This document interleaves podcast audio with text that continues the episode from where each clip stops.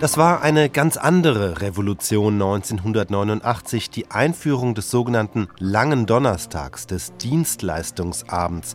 Bis zu diesem 5. Oktober 89 durften Geschäfte montags bis freitags grundsätzlich nur bis 18.30 Uhr geöffnet haben, eine Ladenschlusszeit, die übrigens noch aus der Nazizeit stammte. Insofern war der lange Donnerstag etwas völlig Neues. Einmal die Woche sollte Einkaufen bis 20.30 Uhr möglich sein und nicht nur Einkaufen. Der lange Donnerstag galt auch für Behörden, deshalb ja Dienstleistungsabend. Die Neuregelung war zunächst als Experiment gedacht und warf natürlich auch Fragen auf, denn es bedeutete ja, dass Menschen in Geschäften und auf Ämtern einmal die Woche bis 20.30 Uhr arbeiten mussten. Und so klangen die Reaktionen. Wir hören zuerst die Nachrichten, dann eine Reportage aus Baden-Baden und schließlich die Erfahrungen der Stadtverwaltung in Trier. Köln. Als erfolgreiche Premiere bezeichnete der Deutsche Industrie- und Handelstag den ersten sogenannten Dienstleistungsabend. Wie eine Blitzumfrage des Verbandes ergab, haben sich rund zwei Drittel des städtischen Einzelhandels an dem Einkaufsabend beteiligt. Lediglich die Geschäfte der Großfilialisten und die Warenhäuser haben mehrheitlich um 18.30 Uhr ihre Türen geschlossen. Auch die Hauptgemeinschaft des deutschen Einzelhandels sieht in dem ersten langen Donnerstag in der Bundesrepublik einen vielfach gelungenen Start. Unterschiedlich beurteilt die Hauptgemeinschaft jedoch die Umsätze. Auch die Bundesregierung spricht von einem vollen Erfolg. Sie appellierte zugleich an die bisher nicht beteiligten Unternehmen und Ämter, künftig donnerstags die Türen länger offen zu halten. Anders urteilt die Gewerkschaft Handel, Banken und Versicherungen. Sie sieht in dem ersten langen Donnerstag einen geschäftlichen Misserfolg. Heute Abend bin ich da, weil ich es einfach mal interessant finde, weil ich es mal sehen möchte. Wenn man berufstätig ist, dann ist es ganz günstig, wenn man abends dann nach Feierabend noch einkaufen kann. Das sollte jeden Abend so sein. Ich bin dafür 24 Stunden lang geöffnet. Freudige Stimmen, Muße zum beschaulichen Bummel nach Dienstschluss. Die Innenstadt Baden-Baden war belebt. Auffallend viele Verbraucher flanierten durch Einkaufscenter und City.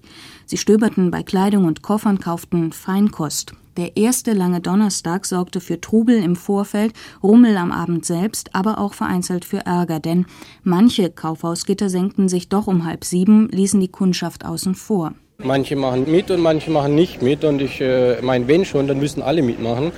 Weil sonst hat man ja diese Gelegenheit, dass man auswählen kann. Rumschauen hat man ja gar nicht, wie man es ansonsten tagsüber hat. Die Verdrossenheit ist verständlich, der Verbraucher war verwirrt.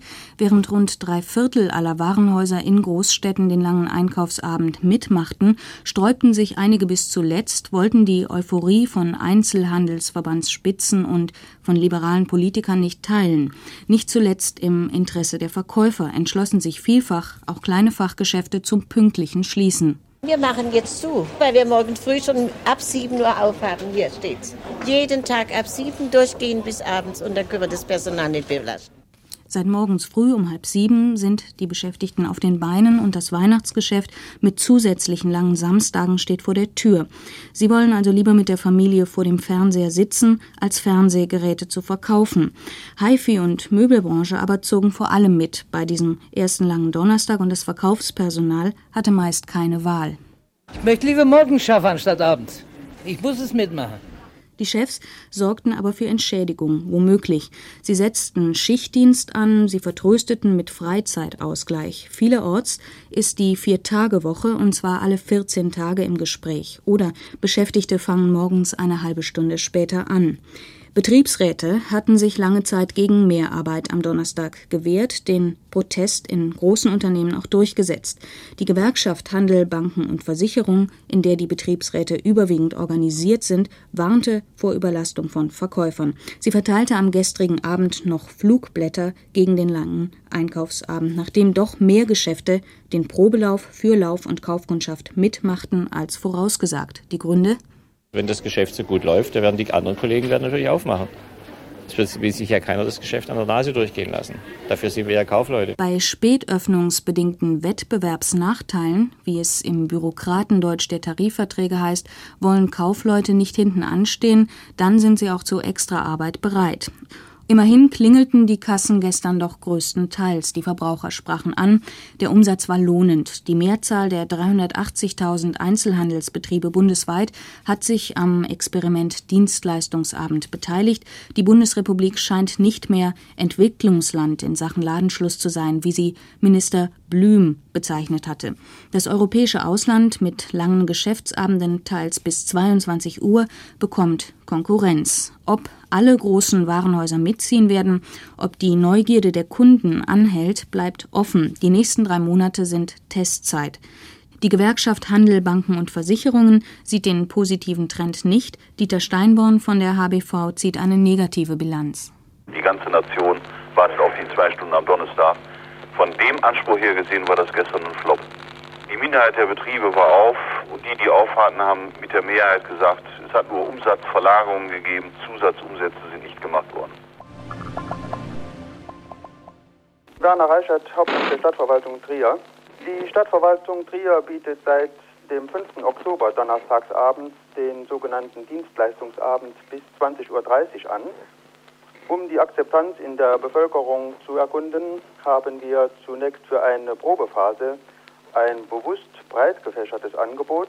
Das heißt, alle Dienststellen, die für Publikumsverkehr in Frage kommen, sind am Donnerstagabend geöffnet. Nun war gestern bereits der zweite Dienstleistungsabend. Die Erfahrung macht schon deutlich, dass zum Beispiel das Einwohnermeldeamt, die Kraftfahrzeugzulassungsstelle, das Wohngeldsachgebiet und die Lohnsteuerstelle sehr stark in Anspruch genommen werden. Auch beim Standesamt ist ein Bedarf erkennbar. Hier wurde bereits zum zweiten Mal ein Aufgebot bestellt.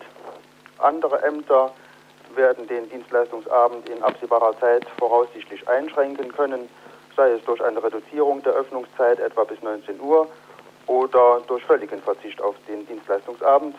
Äh, zu den letztgenannten Ämtern zähle ich einmal das Steueramt, die Stadtkasse, das Bauverwaltungsamt, das Stadtreinigungsamt. Eine Anpassung an den Bedarf muss natürlich schon aus Kostengründen, wegen der Personalkosten versteht sich, äh, in Zukunft vorgenommen werden.